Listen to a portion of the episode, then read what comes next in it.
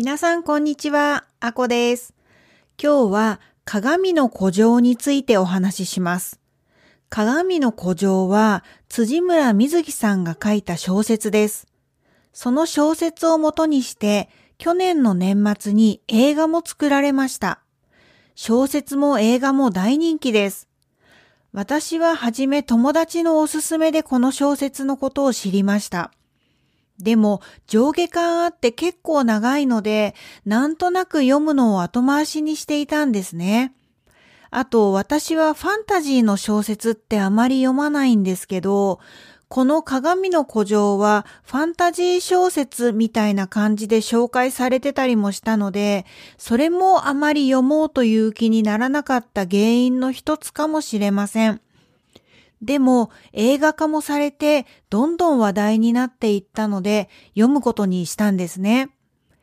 日本では1月初めの方に3連休があるんですけど、結果的にその3連休で全部読んでしまいました。本当に面白い小説でした。まだ読んでいない方にはぜひこれから読んでほしいので、ネタバレしないように気をつけますが、この小説の主人公は中学生の女の子です。学校生活でいろいろな悩みを抱えているんですけど、自分の部屋の鏡の中の世界に飛び込むんですね。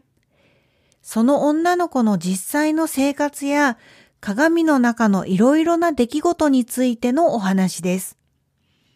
鏡の中に入るので、確かにファンタジーですが、なんというか私にはすごく現実的な感じがしました。私は社会問題を題材にした小説が好きでよく読むんですけど、この鏡の古城も社会問題を取り上げている側面もあり、そういう意味でも面白かったです。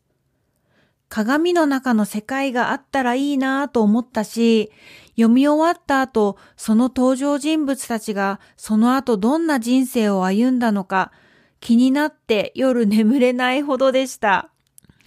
私は小説を読んだ時感動してたくさん泣いて、もうストーリーは知ってるのに映画館で映画を見てまた泣きました。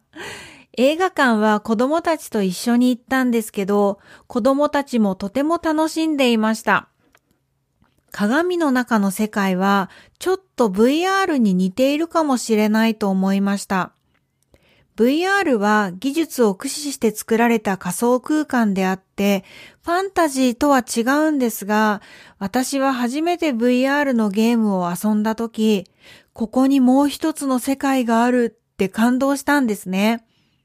普通のテレビゲームや映画館とは全く違う没入感がそこにはあって、現実とは別のもう一つの自分の居場所があるような感覚がありました。鏡の古城を読んで初めて VR ゲームで遊んだ時のそんな感覚も思い出しました。この鏡の古城は小説が英語にも翻訳されていて、タイトルは The Solitary Castle in the Mirror です。私の友達は英語版を読んで、英語版も面白かったって言ってました。皆さんも機会があったらぜひ読んでみてくださいね。今年は私は本をたくさん読んで映画をたくさん見ようと思っています。面白い小説や映画を見つけたらまたポッドキャストでもお話ししますね。皆さんもおすすめがあったらぜひ教えてください。では今日はこの辺で終わりにしましょう。また来週。